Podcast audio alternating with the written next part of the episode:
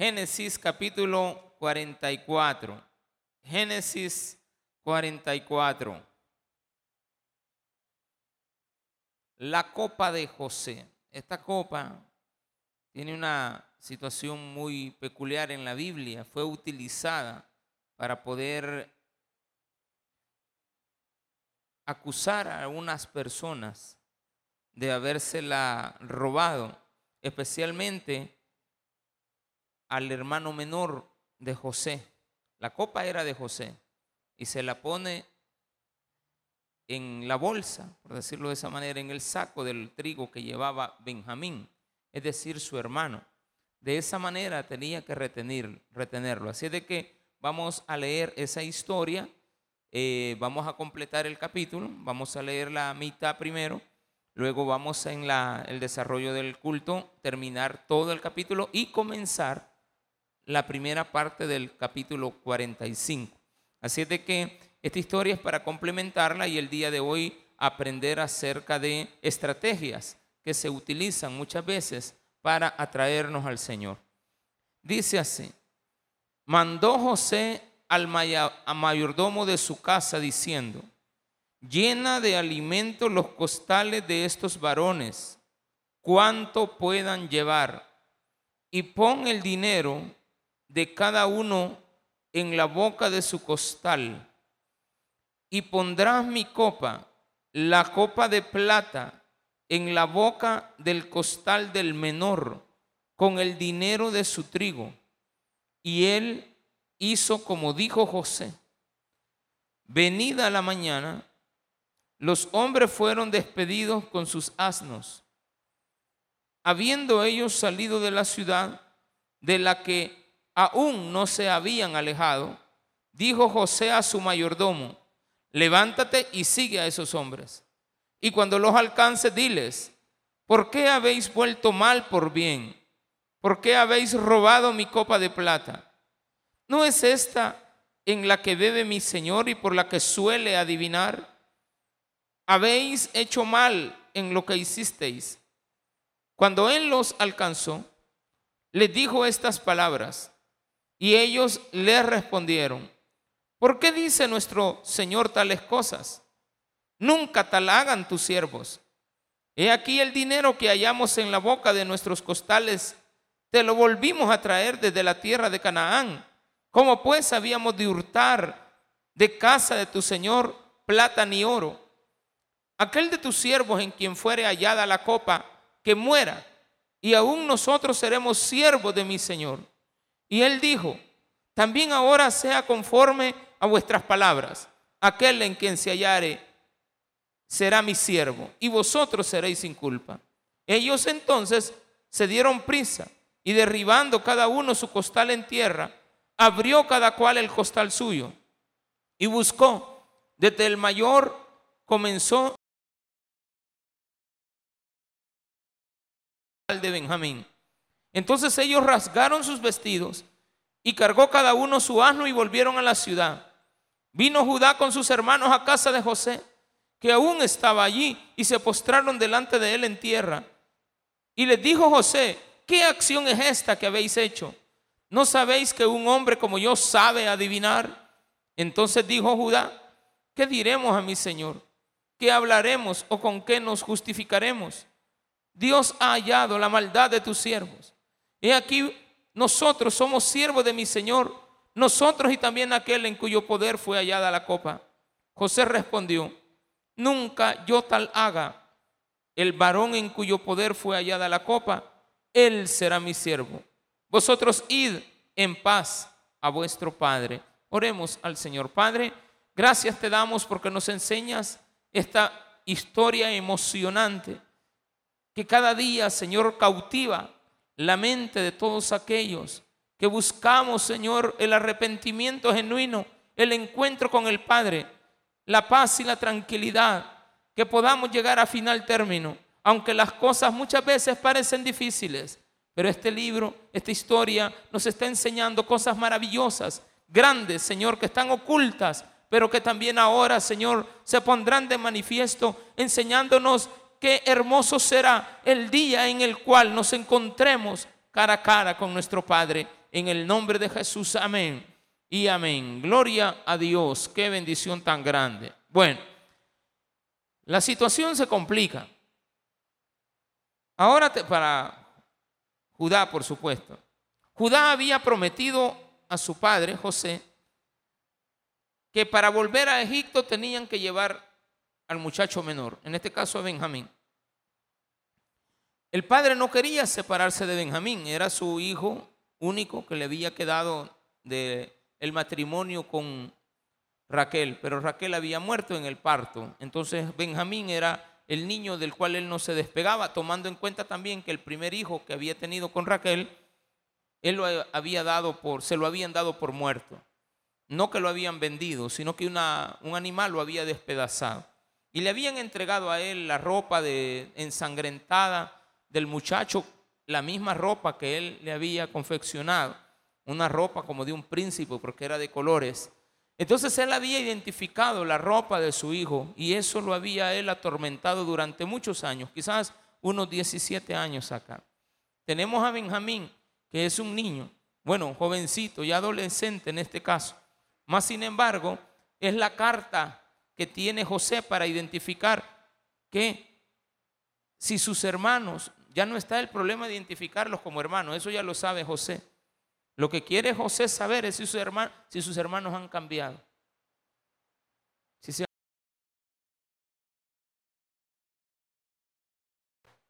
Si ya no son los mismos. Entonces, muchas veces nosotros nos encontramos con la necesidad de que alguien nos crea que hemos cambiado. Esto complica aún más la situación, lo que está por suceder. Porque ellos quieren cambiar y ya están dando muestras de cambio, pero no se sabe identificar si realmente es sincero este cambio. Entonces José, quien sabe la verdad, está como faraón en la tierra de Egipto. Mira a quién te vas a enfrentar, con quién estás hablando. Muchas veces nosotros se nos va la lengua con alguien importante sin saber la información que él tiene de nosotros. Mucho cuidado con nuestro hablar, con nuestra forma de conducirnos en la vida. Nuestro actuar en la vida tiene que ser siempre de personas que toman sus precauciones, que no son personas delatadoras, sino que al contrario, son personas cautas, que no o evitamos meternos en problemas. Pero aquí José no está haciendo una maldad quiere comprobar, poniéndonos algo de prueba. ¿Cómo? Así como cuando usted deja algo ahí a la mano, ¿verdad? Para ver quién lo agarra. Pero usted ya puso la cámara. Usted ya puso el audio. Hace poquito agarraron a unos diputados, ¿verdad? Hablando con quien no debía. Ya les estaban grabando. Ya los estaban siguiendo. Cuando vinieron a sentir, pues fueron descubiertos y delatados. ¿Qué se descubrió en ellos? Maldad. ¿Qué podemos encontrar? En el futuro, un arrepentimiento. ¿Cómo lo comprobamos? Volviendo a actuar de una manera similar en otra situación. Para ver si realmente han cambiado. Es sencillo. Acabo de poner un ejemplo de lo que acabamos de conocer. ¿Cómo sé si estas personas han cambiado en el futuro? Les volvemos a poner el mismo maicillo para ver si vuelven a comer de él. Simple y sencillamente. Dicen por ahí que la gallina que come huevos, aunque le quemen el pico, siempre sigue comiéndose. Siempre sigue picoteando. Así es el tacuacín, ¿verdad? Siempre se va a llevar la gallina. Eso es tremendo. Porque cuando nosotros queremos que alguien, ayudarle a alguien, a que tenga una mejor vida. Pero esta persona no cambia, sino que viene con más odio. Entonces lo ponemos a prueba. Pero esta persona, en lugar de arrepentirse o de denotar arrepentimiento, lo hace con más saña, ensañándose contra la sociedad, contra las personas, contra aquellos que le están poniendo la trampa. Aquí José dice, vamos a hacer algo lo primero que vamos a hacer es lo que está haciendo. La ventaja hoy de José es que tiene el control de la situación.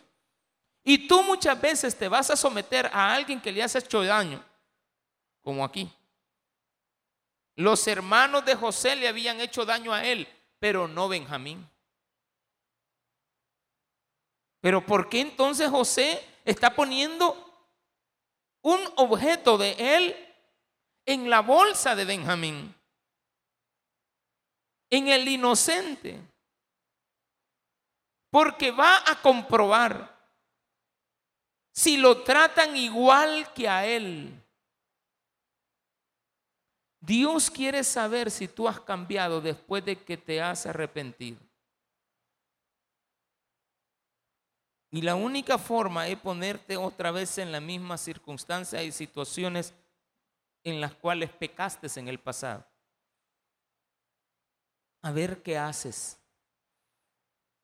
Entonces le pone la copa a su hermano menor él lo identificó, es mi hermano. Ellos no lo han identificado a él todavía.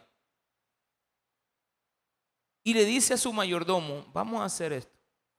Dígame, Señor, vas a poner la copa y vas a, también le dice, lo leemos, mandó José al mayordomo de su casa diciendo, llena de alimentos los costales de estos varones, es decir, trigo cuanto puedan llevar y pon el dinero de cada uno en la boca de su costal y pondrás mi copa, la copa de plata, en la boca del costal del menor con el dinero de su trigo. Y él hizo como dijo José. José le dijo, mira, deja que se vayan y se avanzan, te dan espacio.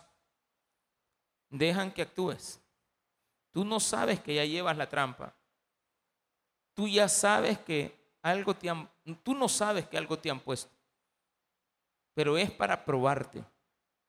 Así es de que las pruebas en la vida nos vendrán constantemente, pero tú tienes que actuar correctamente cuando esto se descubra, no como actuaste la primera vez.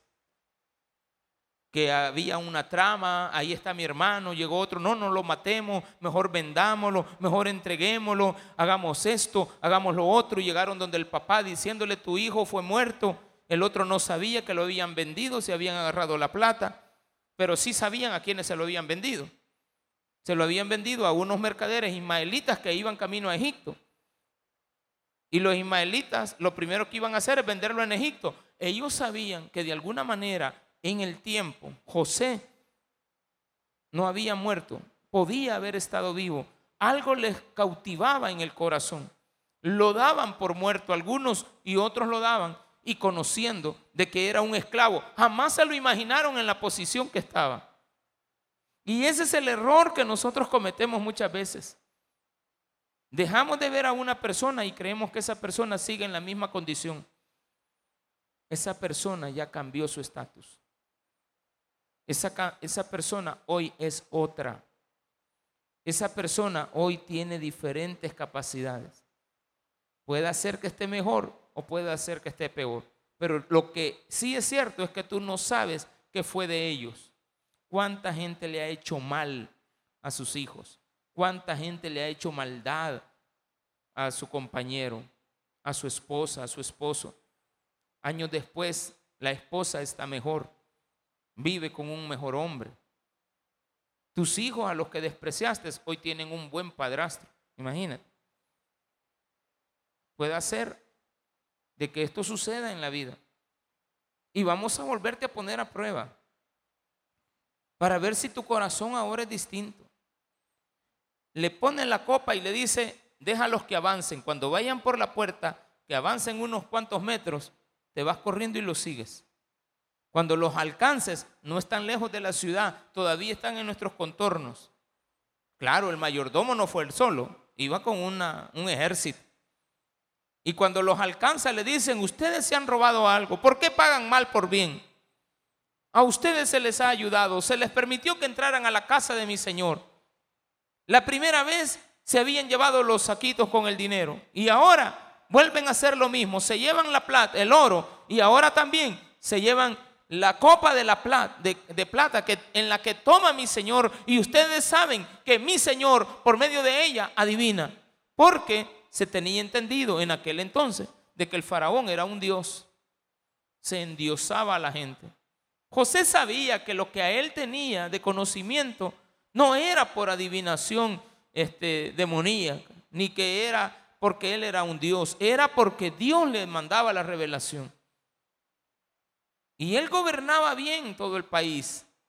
Era un gran, era el hombre más importante de toda, de toda aquella época y más poderoso. Entonces dice esto, bien importante. Versículo 6.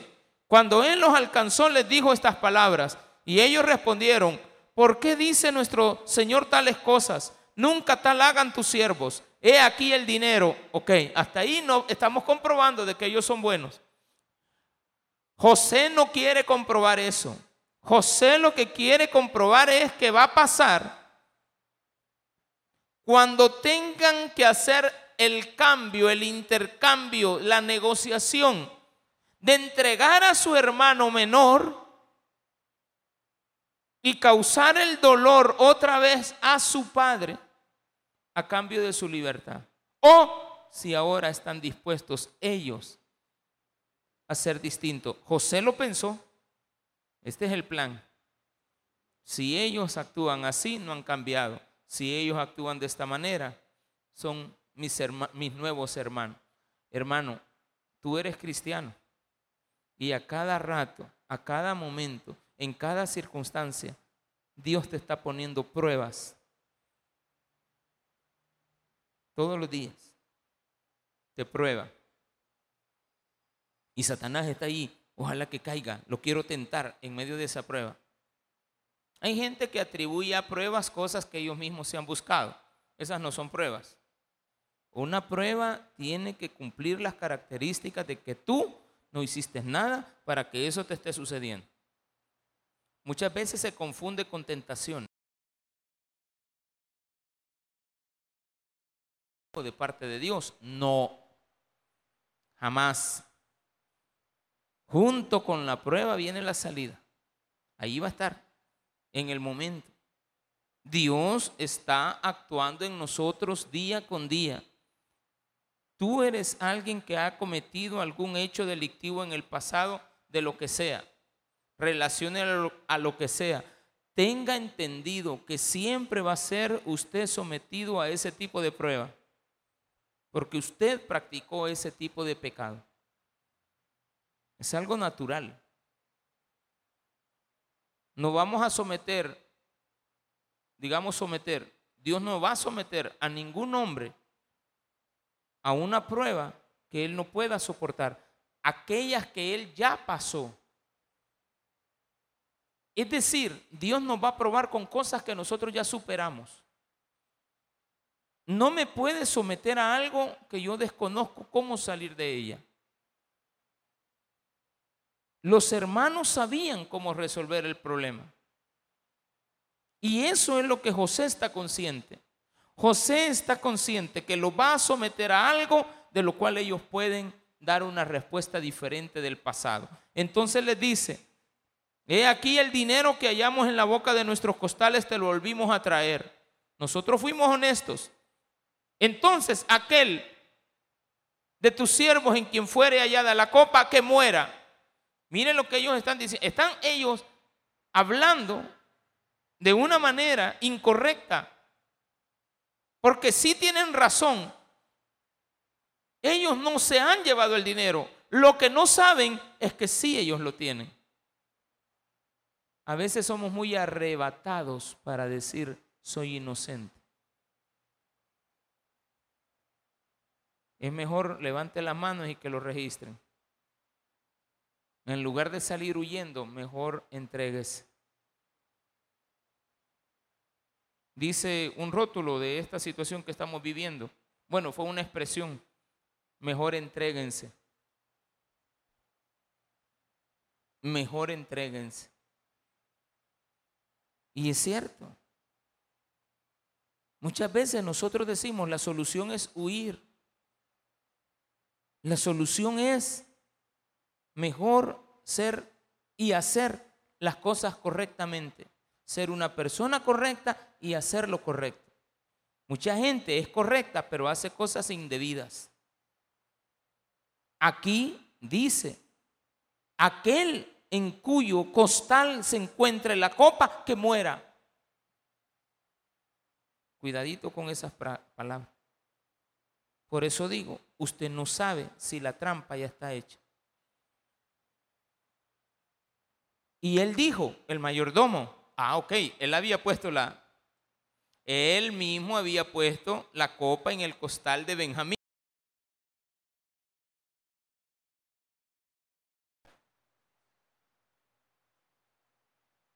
A la gente normal, común, que no ha cometido delitos, en esta época le pueden ir a tocar la puerta y sabe, nosotros no hemos hecho nada, puede pasar adentro.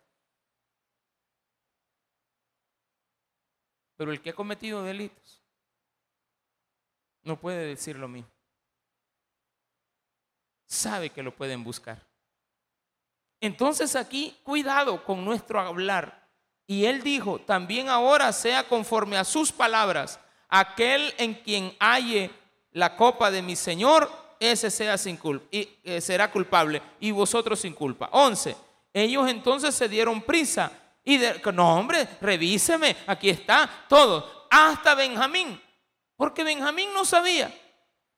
El problema es que ustedes ya fueron de bocones diciendo, yo no he hecho nada. Donde hallemos la copa, ese será el culpable. Y la hallan la copa. Entonces se dieron prisa y buscó desde el mayor, comenzando y acabó en el menor. Y la copa fue hallada en, el costal de Benjamín, el último. El primero, ay, ya, ves, no tenemos nada. Yo no sé por qué está revisando los demás. Si ya no, si nadie tiene nada aquí, a la última. Hmm, ¿Qué colores se les habrán puesto cuando vieron la copa? La copa de plata de el faraón estaba en la y ellos ya la habían visto. Porque ellos habían estado cenando con faraón. Bueno, era almuerzo. Habían comido con Faraón. Entonces aquí ya se le complicó. ¿Para dónde va usted, mi hermanito, ahorita? A la cárcel. ¿A quién le hallaron la copa? A usted. ¿Es usted el culpable? Usted es inocente. ¿Y qué va a hacer? Usted es inocente. Deje que lo lleven. No se oponga. Versículo 14. Vino Judá con sus hermanos a casa de José, que aún estaba allí, y se postraron de él delante de él en tierra. Y les dijo José, ¿qué acción es esta que habéis hecho? Porque llegaron con la copa. Aquí viene la copa y yo...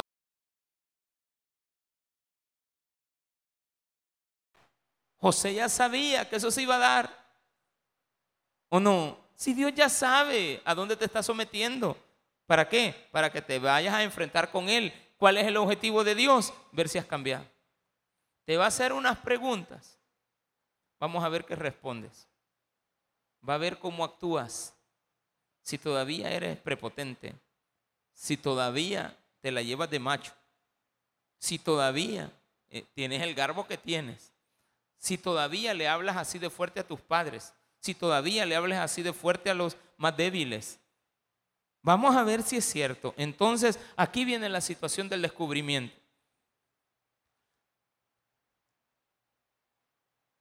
Versículo 16. Entonces dijo Judá, el 17, José respondió, nunca yo tal haga. El varón en cuyo poder fue hallada la copa, él será mi siervo. Vosotros id en paz a vuestro padre no le voy a quitar la vida. Hasta ahí todavía no está la comprobación. Ustedes dicen que muera. Yo no lo voy a hacer. Todo esto ha requerido de traductores. Porque José no les está hablando en su idioma. Porque si les hubiera estado hablando en hebreo, ellos ya supieran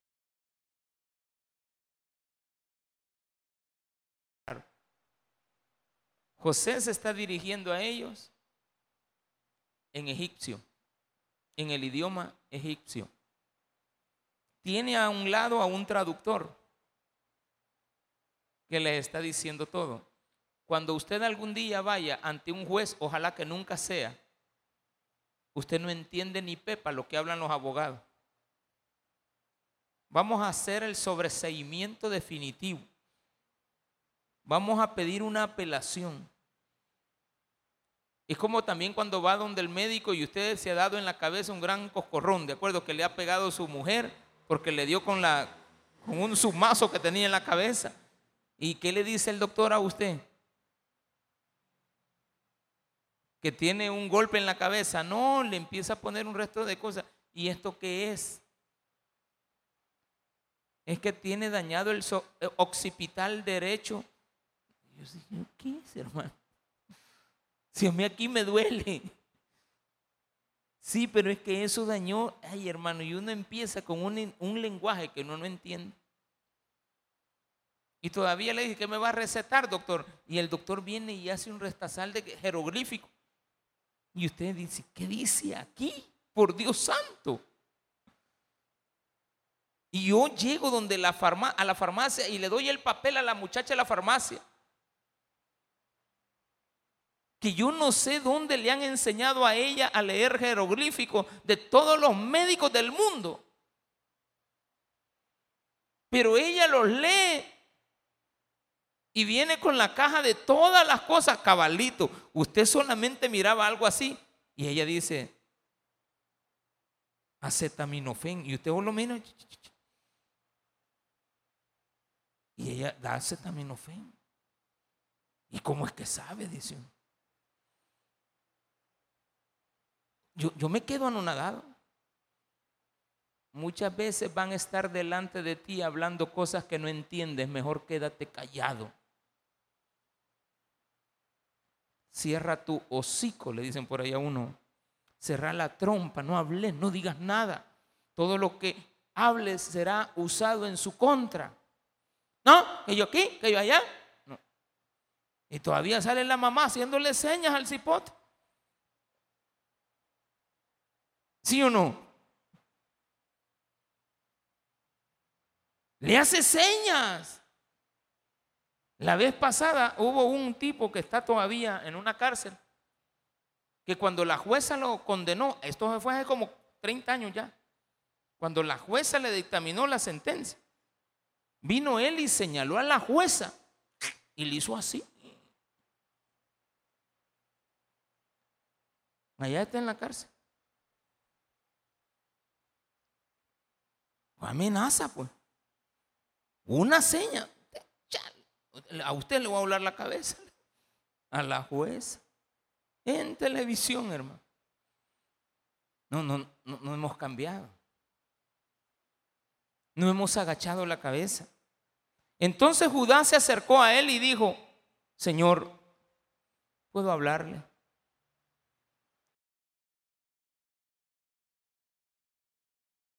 Sus siervos hace varios meses que si teníamos padre o hermano.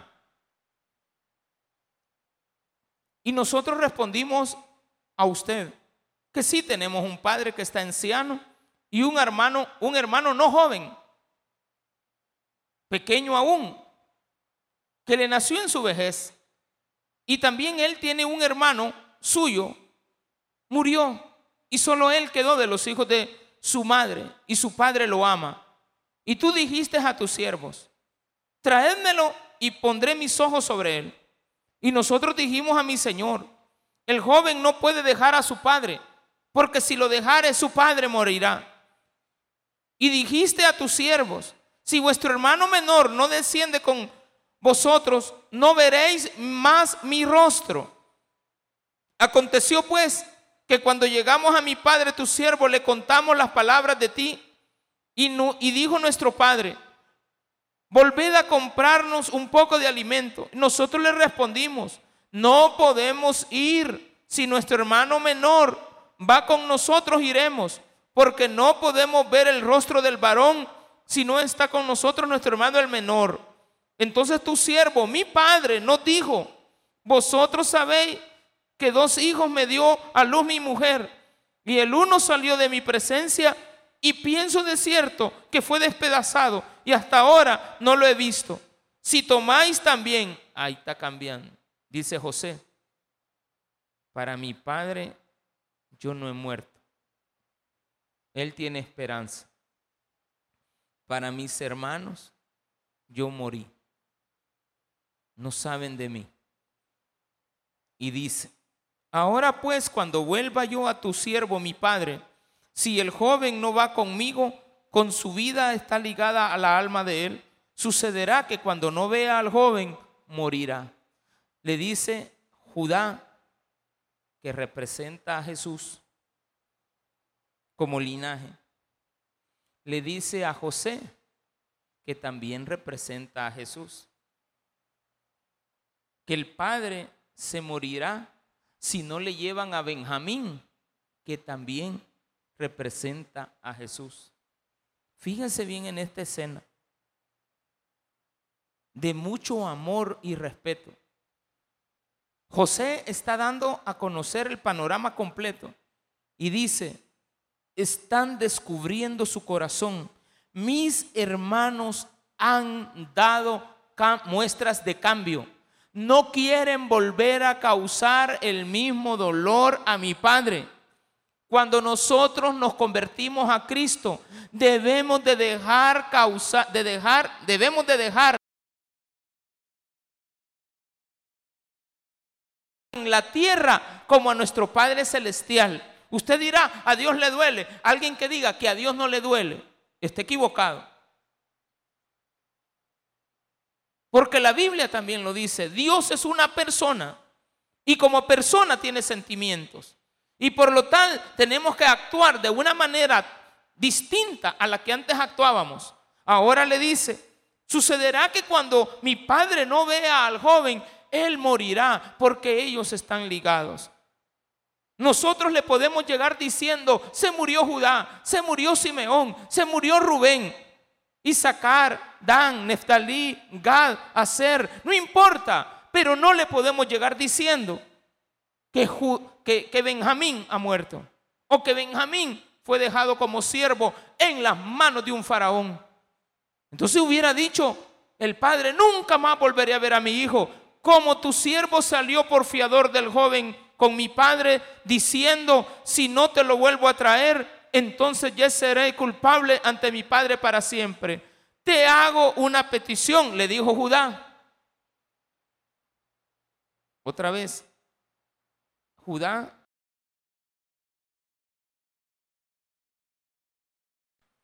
Jesús es descendiente de la tribu de Judá. Queda cautivo en Egipto. Egipto es el mundo. Jesús vino al mundo y fue entregado en manos de hombres malvados. Hay una expresión que más adelante la vamos a ver que también está en el libro de Zacarías, cuando Jesús, Zacarías manifiesta que verán mi rostro y aquel al cual traspasaron. Te ruego, por tanto, que quede ahora tu siervo en lugar del joven por siervo de mi Señor y que el joven vaya con sus hermanos. Porque, ¿cómo volveré yo a mi padre sin el joven? No podré por no ver el mal que sobrevendrá a mi padre. Yo no quiero volverle a causar un dolor a mi papá. Se va a morir. Entonces José dice, ojo, han pasado la prueba. Yo no sé si usted un día pasará la prueba. Cuando se exponga ante usted un caso en el cual usted tiene que saber identificar que tiene que poner y anteponer cualquier cosa de valor que usted tenga a no causarle otra vez el mismo dolor a aquellos a que un día dañó cuando usted no creía en la misericordia, cuando usted era una persona injusta, cuando usted era una persona que le importaba un comino lo que los demás sufrieran, ahora a usted te importa, a usted le importa. Entonces José dice, no podía yo, dice el versículo capítulo 1, perdón, capítulo 45, versículo 1, No podía ya José contenerse delante de todos los que estaban al lado suyo. José no aguantaba por decirles quién era. Y dice la Biblia que estaban todos los que lo acompañaban a él. El mayordomo y todos los que cuidaban a José. Estaban sus hermanos ahí. Y él ya no podía contenerse. Ese encuentro en el cual dice la Biblia que hay fiesta en los cielos cuando un pecador se arrepiente. Mire quién está aquí a punto de llorar. José, el que representa la vida de Jesús. No, si cuando yo me arrepiento, no. Si usted se arrepiente de corazón y usted es un genuino hombre arrepentido, le digo, según esto, que Jesús no sea importante en la vida mirarán el rostro del traspasado. Miraremos a Jesús cara a cara. El día que nosotros aceptamos a Cristo sin habernos dado cuenta, provocamos una alegría tan inmensa en Jesús porque vio nuestro cambio. Eso es muy importante en la vida. Que uno sea un genuino cristiano. Y dice, y clamó, gritó y dijo, hagan salir de mi presencia a todos. Y no quedó nadie con él al darse a conocer José a sus hermanos. La orden fue, salgan todos. Y los hombres se quedaron. No, Señor, no lo podemos dejar. Salgan todos. Y salieron todos. Y queda José el faraón de Egipto, en medio de 12 hombres que están siendo acusados, 11 hombres que están siendo acusados. Y entre ellos está Benjamín, que es inocente. Los demás saben que era una estrategia de José. Nadie entiende a José ahorita.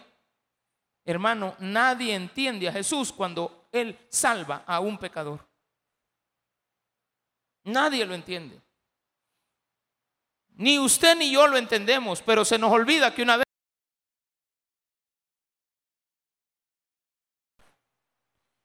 Entonces se dio a llorar a gritos y oyeron los egipcios. Los egipcios que oyeron, dice que, y oyó también la casa de Faraón. Esto fue tan evidente que le fueron a contar a Faraón, José está llorando delante de los hombres que vinieron con él.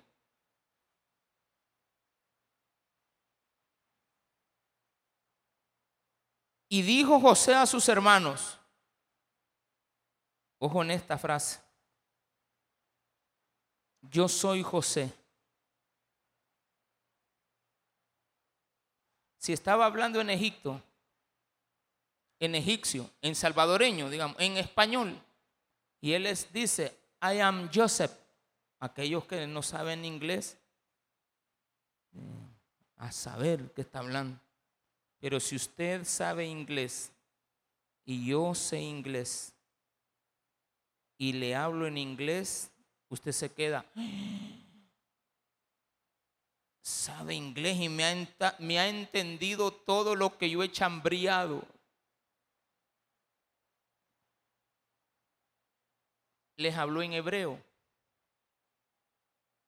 y les dijo, yo soy José y les da a conocer una expresión que ellos se quedan con la boca más abierta todavía. Abashelin. Abdaín, Bajaim. ¿Qué? Ellos se quedaron más sorprendidos, igual que usted y yo ahorita. ¿Y qué dijo el pastor? Lo que está ahí. ¿Vive aún mi padre? Usted, usted no, no, se llena de escalofrío al saber que estos hombres estaban delante de José. Y José, para descubrirse a ellos, les dice, yo soy José. Abasheli, Atzaín, Bajaín, ¿está vivo mi padre? Los egipcios no hubieran traducido. Sí podían, pues. Pero en ese momento es el encuentro. Es cuando Dios te recibe. Ellos han de haber quedado asombrados. Dice la Biblia, y sus hermanos no pudieron responderle porque estaban turbados delante de él.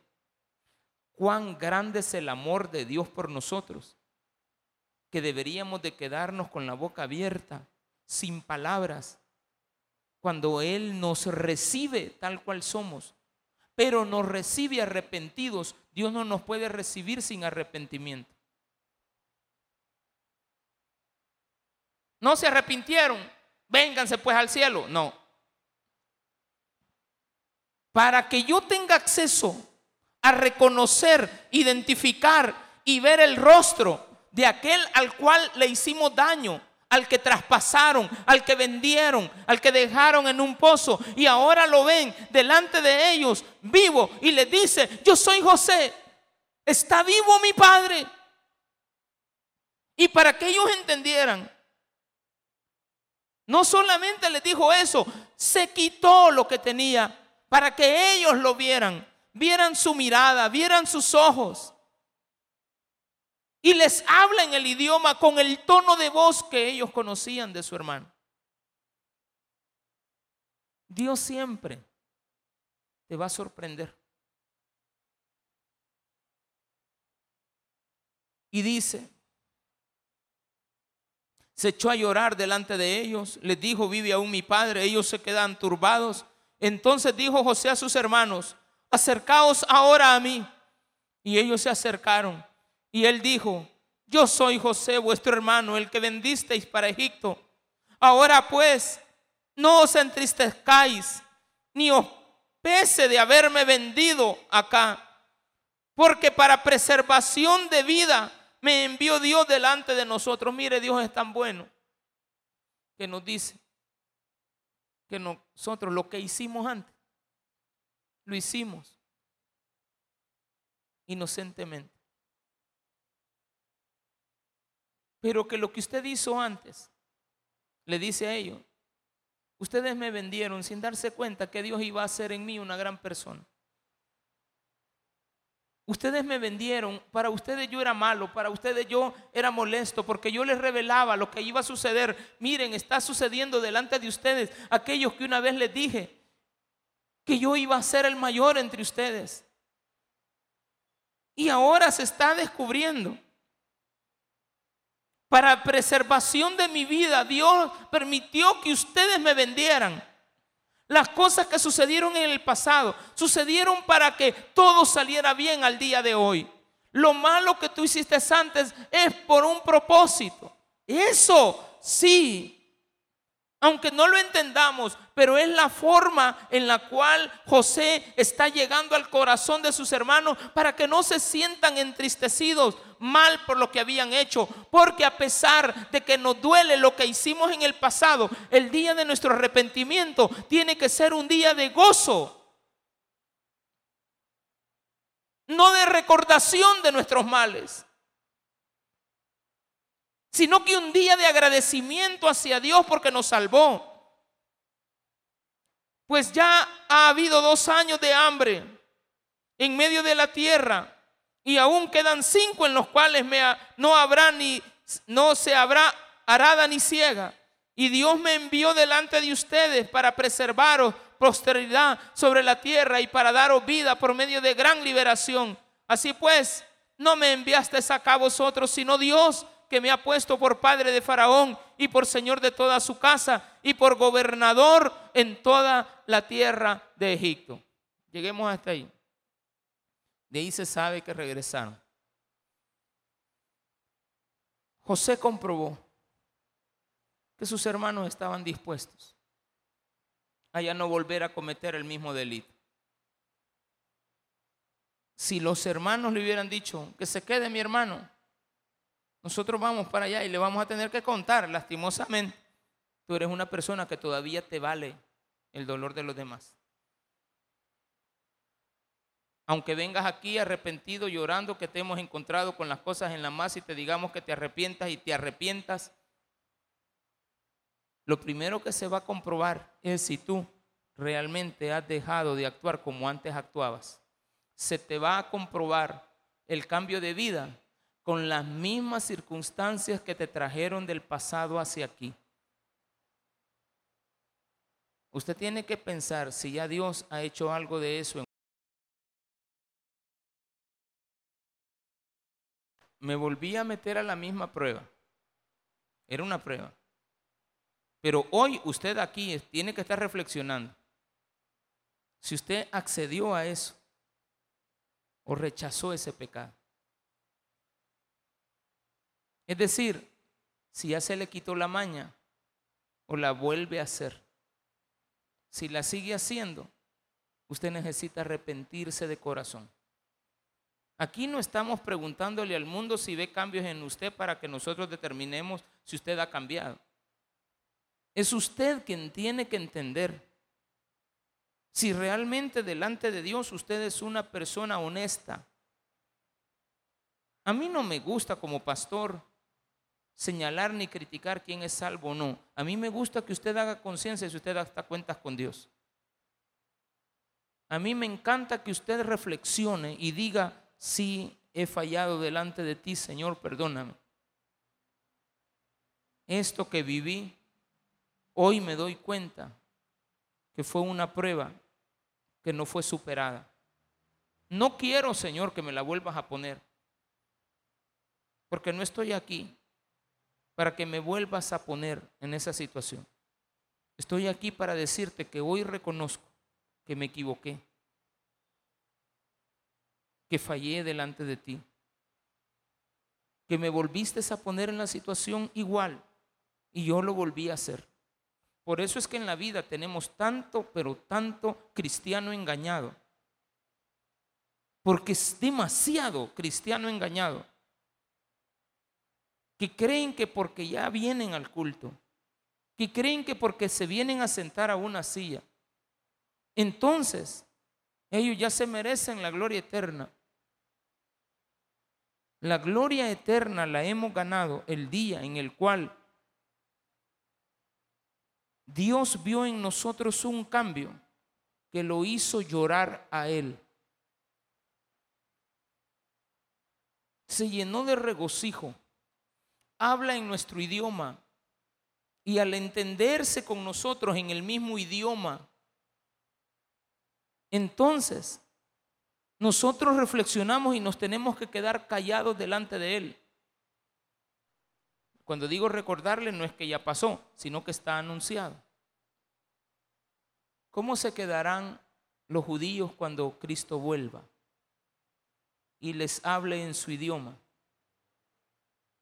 y les diga, yo soy Jesús, el Cristo que ustedes crucificaron?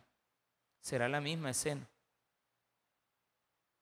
ahí Jesús va a decir, bueno, algunos serán arrepentidos y otros los querrán volver a crucificar. Y le echarán las culpas de todos sus males. No han cambiado. Cuando usted tiende a echarle la culpa de lo malo que ha sido a otros, usted no ha cambiado. Usted tiene que reconocer, estas son mis faltas y tengo que pagar las consecuencias. Por lo tanto, hágase tu voluntad como tú quieras y no como yo quiera. Démele un fuerte aplauso a nuestro Señor.